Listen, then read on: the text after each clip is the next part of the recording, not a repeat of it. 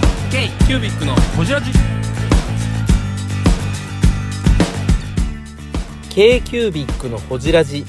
ナビゲーターの k c キュービッ事務局長荒川翔太です今回 k c キュービッがほじるのは脇文具の広報井出野さやかさん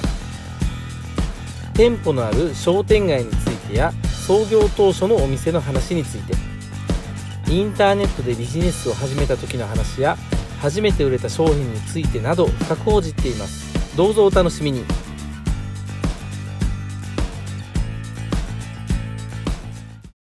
まず乾杯かまず乾は杯い、はからいいきましょうはいはよろしくお願いします乾杯お疲れ様ですまあ、美味しい。二杯目でもうまいもう飲んだんすよね。もう飲んだんですねもう飲んでますよね。はい山本さんはもう飲んだと。はああ。ということで、はい、今日はどこにやってきましたか今日野田やね野田なんいで野す田、よ。野田ってどこですか。野田の宮って初めてあのね、最近ニュースで話題の野田ではないんですよ。はいあれは千葉県ですからね。ちょっと悲しいニュースがあったんですけど、はいはいはいこれは大阪市、はい福島区、野田という梅ね田。のから二駅ぐら上いで田すか。から二駅です。ははいい。阪神電車でも二駅。だって快速止まれへん駅やもんはい。バカに、野田をバカにしてるんです か何が言いたいんですかあの、地元をバカにしないでください。私の ごっちゃごちゃした街やわロンド工房創業この辺ですから。あ、そうなんだ。そうそそううそなうやん創業この辺なんですよ、はい、でじいさんばあさんの家とかそういうのにあったという、はい、結構ゆかりがあって中学校もその辺ですよあほんまにへー地今元ちゃやん今や塚本にね大きなビルも建ってるというロンド工房今やアトリエアトリエロンド工ア房トリエ言うて ね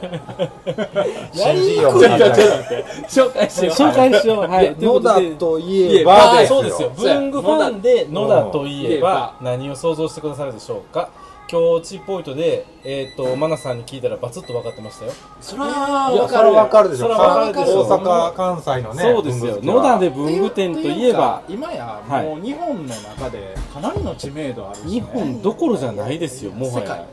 インスタグラムのフォロワー10万人突破というえー、10, 10, 10万人この超スーパー文具店さんはい、はいの、えっ、と今役職は何で言われてますか？役職としては一は応いデザイナーになるんですけれども、はいはいまああの何でも屋さん、なんでも屋さん、なんでも屋さん、はい、はい、お大番頭大番頭大バン番いえいえ頭、はいええもう全然あの平です。は、はいい、あのま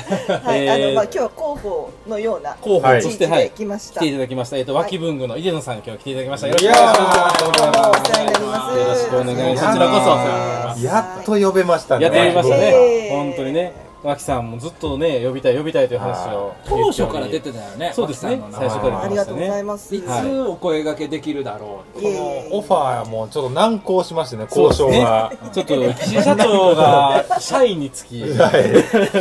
社員につきということもいいんですよね。そうですね。そうですね。あんまり会合とか。かもね、行かれないタイプですもんね。そうですね、まあ、あとはちょっといろいろと忙しくもしてて、うんちょっとあねのタイミングも合わないということもあったので、はいまあ、ちょっと今回、役不足ではあるんですけれいども、やいやいやいやいやいやいやいや私の方がということで、そう来でさすせねていただきました。まあ、広報的な動きもされてますし、はい脇さんの PB のね、企画とかっていうのも全部、井出野さんがされてますし、はいさせていただいて今ますのお店の作ったのも井出野さんの意見がバンバン入ってるんですよねいやまあそこまでじゃないですあの店の方はあの、うん岸がやっぱりコンセプトをずっと考えてたので、はい、あの前の店の時は店舗デザインをちょっとさせていただいたんですけど、はい今回に関してはあの、まあ、こんな感じかなみたいな話の時に、うんこんなんいいんじゃないですかみたいな、こうゆるい感じで話をしたぐらいです、ね逆に前の店の時は店舗デザインもやってたんですね。そうですねすごいな店舗デザインというかこう表側の看板とか、はいはいはいそのあたりをちょっとさせていただいてました、うんうんうんうんはい、よという井出野さん、今日来ていただきましたので、ろしくお願いいたします根掘り葉掘りはい、えーワキワンドさんの秘密を掘っていきたいと、だからあお届のけしていきましょうあの時以来ですよねあの文房具カフェさんやった時みたいな感じで、あの代表の方じゃなくてその候補の方がいらっしゃったあーというそうのかでそうかそうかそうあかー収録をさせてもらったので、まあ、今日はそういう感じで、そうやね脇文具さんをほじっていくという感じでこの前僕らいつやったっけ脇さんお店お邪魔させていただいたの去年だけ今去年年の去年去年ですよね去年ですねのあもう秋とかちゃうんですかえ結構もう結構前ですよね年そんなに末でした年末でしたっ年末まで行かないですけども、うん11月、 11 12月月とぐからいそんなのんで頃すでねした、僕お恥ずかしながらはい初めて脇さんをお伺いさせてもらったんですありがとうございました。あの商店街の中にそうですあよあねいうお店がドーンとなんですか、はい新橋筋をディスってるんです かやめてくださいうちばあさんとか買い物してたとこですからねいや本当ねばあさんが買い物してるような商店街そなうですよばあさんが買い物する商店街なんですようん今もね地元密着型のなんかね私自分地元やからよく分かんなかったんですけど商店街の真ん中にチャリンコを止めるのがおかしいって言われてそうそうそうそう、あれはもうあの商店街のルール、そうマイでルーすよねルなんですよね。そう言われるまで気づかなかったです商店街は真ん中にチャリ止めるもんやと思ってたんでいやいいややいいややいいややいやいやねえなんか中にバンバンチャリで入ってくるしねそうそう結構ローカルルールらしくて私も、あのまあ、ずっと長年仕事先として勤めてるので、ええはいなんかもう慣れてしまってるんですけど、はい来られた方に「なんで真ん中に止めてるの?」って、ううんんよく言われるんです。思う不う思議んで真ん中が一番店から遠いからですよそうあのやっぱり店の前が、うんあのもう間口が結局全部お店のところが多いので、はいはいはい前に自転車を止めてしまうと、まあまあまあお店で買い物ができなくなっちゃうということからどうもなるほど真ん中に止めましょうっていうルールになったみたいなんですけど。確かに言われてみればまあ合理的ではあるんですけどね合理的ではありますよねそうなんですよ。それは合理的駐では輪場がないっていうのもね、そうなんですよあるんですよ。あのそもそも中にチャリで入ってくるそなうってい商うね店街の中でチャリこいでるなっていう話そうそうそうそういやそう一応ちゃんとあの自転車から降りてくださいっていう垂れ幕はあるんです。ありますけどねただまあまあこまあこんなんでチャリンコ来ますよねそうでですね。。恐ろしい脇さんとこの横であんまそうなみかん売ってたわみかんしか売ってないいフルーツ屋さんですよえーあのまあ有名な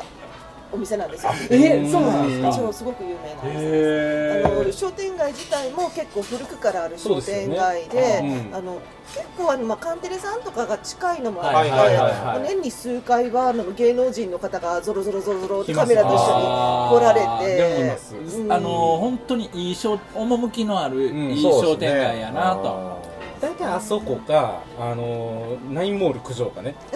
九条来るんですよもうねそういう地元ね何カンテレの2時3時の番組の話しないで大阪市内ものしくは商店街日曜の昼間ですよそういういや千林ほどじゃないけどっていううん千林とか行くでしょい行かないですか千林行かない僕京都民あなんほんでいやいやいや大阪の南の方じゃないですかまあでも先輩商店街も有名ですしあと天神天神橋橋筋筋とかでねね。うん天神橋商で店街結も構ねその、まあ、中央市場から近いっていうのもあって、うん昔かはいはいらはい割と栄えてたらしいんですね。へへーあ中央市場からの近さありますよそうねなんですよ。それそうあと尼崎市場からも近いですそうよですねね。うん、なので結構なんかいろいろものが入ってきやす新い場鮮なもの所がみたいですね。ラキブングのイデノです。京急ビッグのこじらじ。ね、うん脇さんのお店自体はもともとあそこからのスタートなんですか、あなんかちょっと違うとこにあった時代もあるらしいんですけれども、えもうここうん十年はもうあそこにあるということで、だからあのそれこそ荒川さんがあの子供の頃に、はいうち私が子供の頃はありましたうちの文房具屋さんだったあら行ってたそう来てくださったんですあの私だからあのあれですよ近鉄の試合見に行くときに、うんサインが欲しかったからサイン色紙をベースボールバカのあがとベースボール話白いペンが欲しかったんですよあの当時うんビジターユニフォーム黒やったんで白いペンなんて文房具屋さんじゃないと買えないんですよはいはいはいコンビニあったけどコンビニじゃ買えないから文房具がないかなと思って行ってそのまま藤寺近鉄の試合じゃああの時は大阪ドームもう大阪ドームでしたよでもああどうも、うん、もうドームでしたね。野球絡めてきよんな野球と文具は切っても切り離せない。翔ちゃんかナイツかぐらいやでそそれれだけ野球そのれ、話から今日放送回で言って る。今日放送する堤さんの回で言ってる。定定番にするのやめてくださ。持ちネタみたいないね。いやいやいや。まあ、秀人さんはね、ほじらじも何回か聞いてはいいただいてる。ありがとうございますはありがとうございえまーす。大体の感じは分かっていただいてるかなんなととな思くうんですけど雰囲気は、はい、知ってます。はい。えっと、ローカルルールとしてあるのが、はあのーご飯がね食べれないんですよ、うん話はい話すると、そうですね話ばっかりしちゃう、うんなのであのちゃんともぐもぐタイムを取るのでご飯は食べましょうというところぐらいですね、はい。はいで今日はあの1次会として、えーっと普通の居酒屋さんで撮ってるんですけれども2次会でねあのちょっとディープなところに行きたいなというはい企画をしておりまして、野田といえばね生一丁飲まんだといえば 耳から口に入ってきたはいえーとあの地獄谷っていうねちょっとこデれィープねな地街がある獄んですよ谷はね大阪に住んでても知らん人多いよ、いやー知らんわねらしいですねうん私地元やから全然その感じが分かんなくてい、やちほょっんとと怖いところっていう怖いというかほんまにあのゴールデン街っていう言い方は大阪のゴールデン街っていうのはようわかるいやそうででしょももっとなんかもっとディープやディなープいやもっとゴールデン街はやっぱりメジャーですもんメ世ジャー界的にもねうんだって人すれ違われへんもんうんなんなかあと家と家の間が入り口 でしょあそ隙間がうそう隙間が入り口時空の狭間みたいなとそこう立ってるあの隙間の前でアイキャッチ取りましょうね今日それ忘れずに取ってきましょう ね、みんな横一列になっうん、て横一列こういにう感じこうそうそうそうこういう感じほんまに入るとき時空歪むもんうな、んそうめまいしますよよ暗すぎて取れないんじゃないですか。あでも商店街はほら電気あるからああー、まあそうですね。ん、商店街の中で取ればいい 大丈夫やと思います出野さんの話しようよそうですね、 えー地元の話ばっかりしてまし地元ネタが多い今日たは脇脇さんヒストリーからいきますかまずそうですね脇さん脇さんののヒヒスストトリリーでいうとだいぶ長いですもんねそうやねそうやね今の岸社長で何代目えー、っと、多分社長としては六六代目。六代目はい。 6代目六代うん世代としては4代で社長交代としては6人目らしいですねなんか途中でこうおじさんが入ったりとそかうってでパタすーンねですよそうねいう感じ 100, で100年経ってるんですかあもう90年超えましたすげえはいもうすぐ100周年じゃないですかすごいそうですねこえ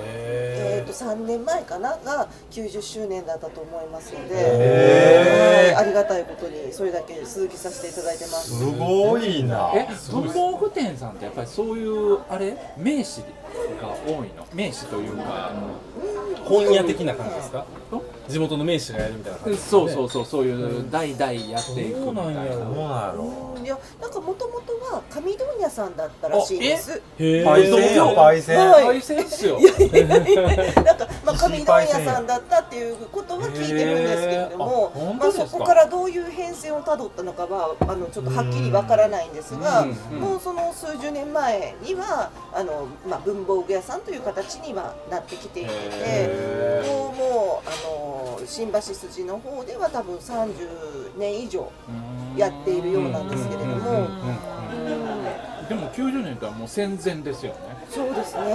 1927年かな。はい、創業だと思います。あの2階に置いてあったこうなんていうっけ文具とギフトでしたっけなんかあの、はいはいはい古いお店のやつありますよね、あれは新橋筋なんですかあれは新橋水です。今のあの店舗のもうビルになってます。うんはあのちっちゃい女の子がい、あですそうそうそうですそうそうそうですあの可愛らしいは女いの子あれは誰なのかという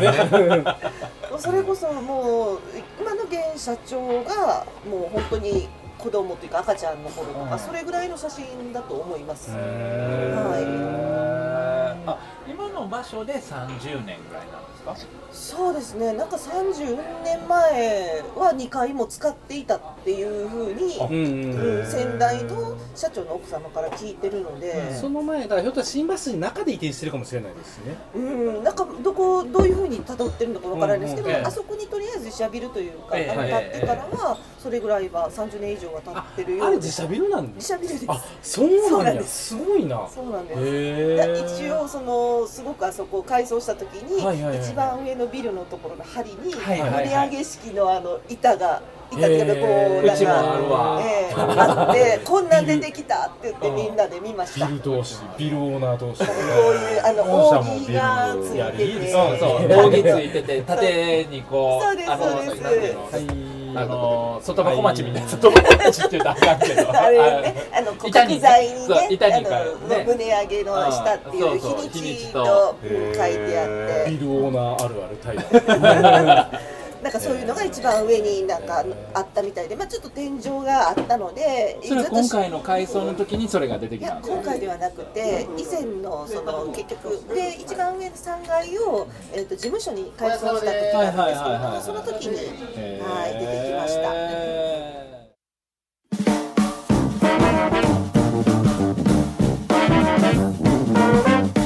K-Cubic のホジラジではリスナーの皆様からメッセージをお待ちしておりますアドレスは info.kcubic3.com info.kcubic3.com ももしくは k q b i c サイトのメッセージフォームよりお願いしますはい、iTunes のコメント欄でもお待ちしております。皆様のお便りせーのお待ちしています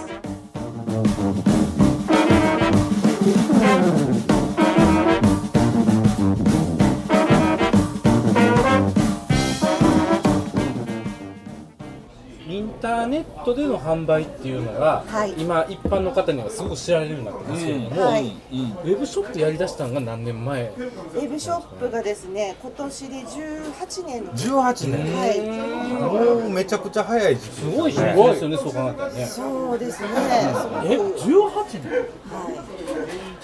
その時は井出野さんいたんですかいいないですいない あ当の然最で初すそのよね、本当にインターネットを始めた時は、あの社員というかそのインターネット事業部は、えー現社長が一人でまだだからお父様とかがうち店立ってる、そうですもう普通にあのそれこそあの写真の状態のお店はいですはいはいねはそうですあれですよね、はい、あの商店街の文文具具店店商店さん街の文具屋さんという状態で、でまああのと現社長がまだそれこそ10代の終わりぐらいえー、岸社長がじゃあネットで売ったらええやんって言って言い出してそうですねだからもうネットで売り18たい年前ってまだいいしうんぬんとかじゃないっすね全いや然もうやってな本い当よにね楽天があの始まってちょっと数年とかっていうぐらいだったようです、なのでもう本当に楽天のコンサルさんと夜中に電話しながら二人三脚で作ったって言ってました、え下手したら EC で文具一番最初に売ったの可能性はあるかもしれないですよねうん可能性はあ不思議な話をこの間聞いたんですけど、その時にはその楽天店との中で文具をやっていたのは、多分34社ぐらいしかありがとうございます日本でってことでしょ言うたらあの楽天の中でやろうまあまあやろうなと当時その EC っていうものがほとんど多分あの文具を扱ってなかったと思うのでそういった意味では本当に黎明期というかだって最初の頃ですねだってそのまだいいインターネットで物を売るっていうこと自体みんなピンときてんきてなくてそうですねましてやその言うたらそのやっこれぱ2人前乗ってます。乗らないこれで2人前はい。二人前はいありがとうございます単価のその300円400円のものをインターネットで売るっていう感覚ってまだみんな持ってなかったと思うねちょっと食べ食べようかましょもぐもぐしようかもぐもぐしましょうはいすごいなすごいなすいませんすいませんえっと生ください生の人いてももう一つ生にくだ私さなんでい大丈夫です食べましょう食べましょうはいそもそも通販に合う単価がどれぐらいとかっていう概念すらまだない時代かまもしれないだでうすよんうんね、そうやえねアスクルってあったんですかねいやないんちゃう18えア年ス前クルって18年前だったらままだだそんなだと思いますそうですねなんかもう本当にその時はなんかまあ文具だけじゃなくて雑貨みたいなものも扱っていたし、はいはいはいあの今とはもう全くラインナップが違ったようなんですけれどそもそも岸社長その時10代10代の終わりかもう二十歳そこそこぐらいだと思います大学生かなまああの僕らと同年代ぐらい大学には同い年ぐらいですよ行って私ないはは多い分な犬さんこの同世代ですよね近いですよね私がちょっと上だと思います上かなはいえ何年生まれご私57年です56年57年私ずいぶん上ですえずいぶんですか、はいうん僕よりも下ですよね絶対えっと私50年ですあ僕49年だじゃあもうここです。こちらです。山本世代に対して下手したら同い年ぐらいかなと思うんですけどありがとうございます。すそうなんですねそう50年の。へええ新社長はおいくつぐらいなんですか岸田ですね。私より三つ下に二つ下かな。 53年ぐらいそうしたらそうですね。それぐらいだと思います。ぶっちゃけあさの僕大学生の時そんなインターネットとか感覚持ってなかったもんここで物を売るとかっていうことも全然気づいてなかっただって探検部ですもんね探検ばっかりしてた洞窟潜ってたもんなんやったらそうなんですか。すごいそれもめっちゃ本当は聞きたいですけれども、まあだから別の機会に聞かせてください。えー、ブングスキーラジオですブングスキーラジオ1年以上やってきてますブングスキーラジオ小野さんどんなラジオですかえーと2人がボソボソ話して1人がハキハキ喋るラジオですね 高橋さんえなんですかね用意してませんでしたあー楽しい曲やってます聞いてね全然楽しそうじゃないいいんじゃないですかこれはこれでそうかネットショップとかっていう概念がまだ全然普及してないですよね当時ね、当時ようやくこう Windows の95が出てきて太蔵さんがガッとねそう そう95 95だよ95年ですからねそれはね、うんでそのインターネットっていう世界があるよってでぐらいうん、だから多分それこそ立亀さんらがやってたあのネットワークフォックスハンティングねそうフうんォックスハンティングうん、の、あのー電話ボックスを使いながらやるあの ISDN つかんつないでピそうーコロピーゴロみたいなあの時代やからへだからそこで物を売るとかっていうホのがームページとかはでき始めてるけど物を売るとかえっていうホームページビルダーで作ってる頃ですよそうそうそうホまームページビルダーやあ懐かしいなすごい懐本かし当にいだからすごいまだまだねな黎明期といううんか、うんうんうんでもその時のその決済方法とかどういうふうに考えてたんやろうね銀行振り込んちゃう注文は取るけど銀 一行話がまだ3カラムでテキストでこう書かれてたって言へってました、RMS がえー、もう私もその実物は見たことがないのへでーちょっとあれなんですけれどもあのちょうど前回の月,、はいまあ、あの月次であうんの会議をしてるんうんで、ええ会議中、まあ、会議の日がちょうど創業日だったんですよ。はいはいはいであのまあ、創業日だねっていう話とともにこうあの岸井が当時の思い出をちょっと話してくれたんですけれどはいはいもはいもうその時のその RMS はまだそんな状態でもうなんかそのテキストリンクみたいな状態であんな今みたいなあの出来上がったものでは全くなくて。物売れるんかなそれで本当にもうだから、あのーまあ、言ったらコンサルさんと夜中に2時、3時に電話しても電話がつながって、でそのああしたらいいか、こうしたらいいかっていうのをコンサルさんとも2人でこうああだこうだ言いながら、もうなんていうのもうお店の人とマンツーマンでコンサルさんがついても頑張ろうねみたいな感じでやってるようなもう時代だったそうです。創業日っていうのはどどれを指してるんですか有限会社ワキができた日なのかそのネットショップを始めた日なえのっかとですね、有限会社脇というか、まあ、そのうちの脇、はいあの会社自体がええできたっていうのは、で8月なんですけれどうんも、うんうんえっと、これ2月の9日かな、8日が、えっと、一応ネットショップの,、はいあのまあ、お誕生日というか、ネットショップをオープンさせた日とそうですね、あのもう徹夜して、えっと、オープンさせて、楽天市場店をオープンさせて、それで仮眠を取って起きたときに、初めて一見、ああいいええですね話やなあなそう、もうその何が話が出もうたんやろうそれあそれはね鉛筆削りだって言ってました、へーなんかもうあの場所のどこどこの誰々さんっていうところまで全部覚えてるって言ってうましたわーすごいな、はい、あのまあここはあれなんで言えないですけど、はいはいはいはいあの私たちはもうそこも毎回聞いてます。初めての EC の一件目覚えてるい、や覚えてないな 僕もそ覚えてこなまいでの情熱すごないでいもな感動したって言ってました。だからもう徹夜して朝までそのアップ作業をして、でもう疲れて仮眠して昼に起きて、でメールボックスを開けたら一件注文が入っててすっごく嬉しかったっていう。へーあるとこれはあのでなんていうのこのものの売り方は成立するって自分の中で納得した瞬間でも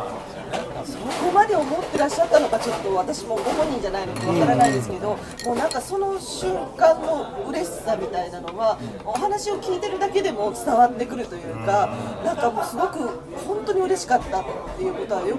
言ってらっしゃいますね。だって今までは商店街に来る人しか注文なかったのにねそうやねだからネットショップで、あの先でだからもう言ったらあのすごく遠いとこだったんですね、うん関東の方からはいの注文だったらしいんですけれども、もうそれでわ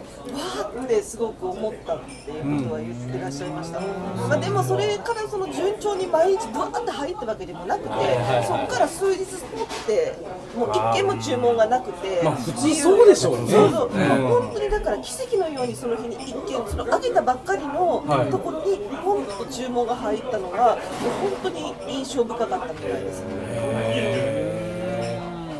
どんな鉛筆キス売ったんでしょうねそれ気になるだかならなんかあのあのあれピー入れてください。って言ってました。 キャラクターや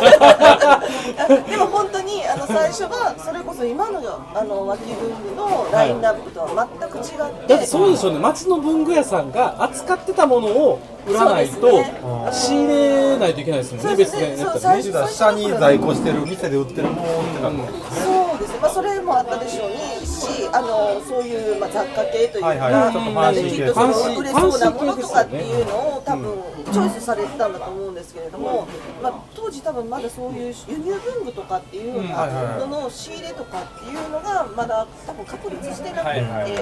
うん、本当にその文房具屋さんの仕入れから始まったやと思うんですよ。なので、なんかもう今とは全然違うラインナップだったよっていうことはおっしゃってました。でもその 当時楽天の売り方もこうリンク踏ん で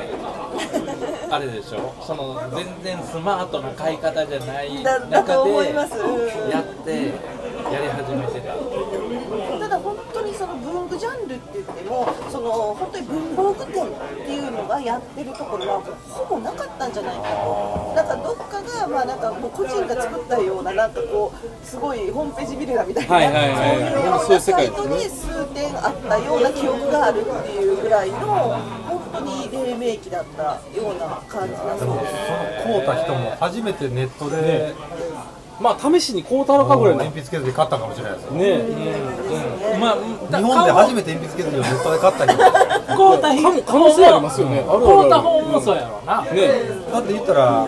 ね、どこでもまあどこでも買えるというか普通の鉛筆削りを送料かけて買ったわけですよね、面倒くさいやなでももしかしたらねその近くでその探してたけどなかったからあ売ってると思って買ってくださったのかもしれないので。 k q b i c のホジラジこの番組の提供は山本資源ロンド工房レアハウスでお送りしております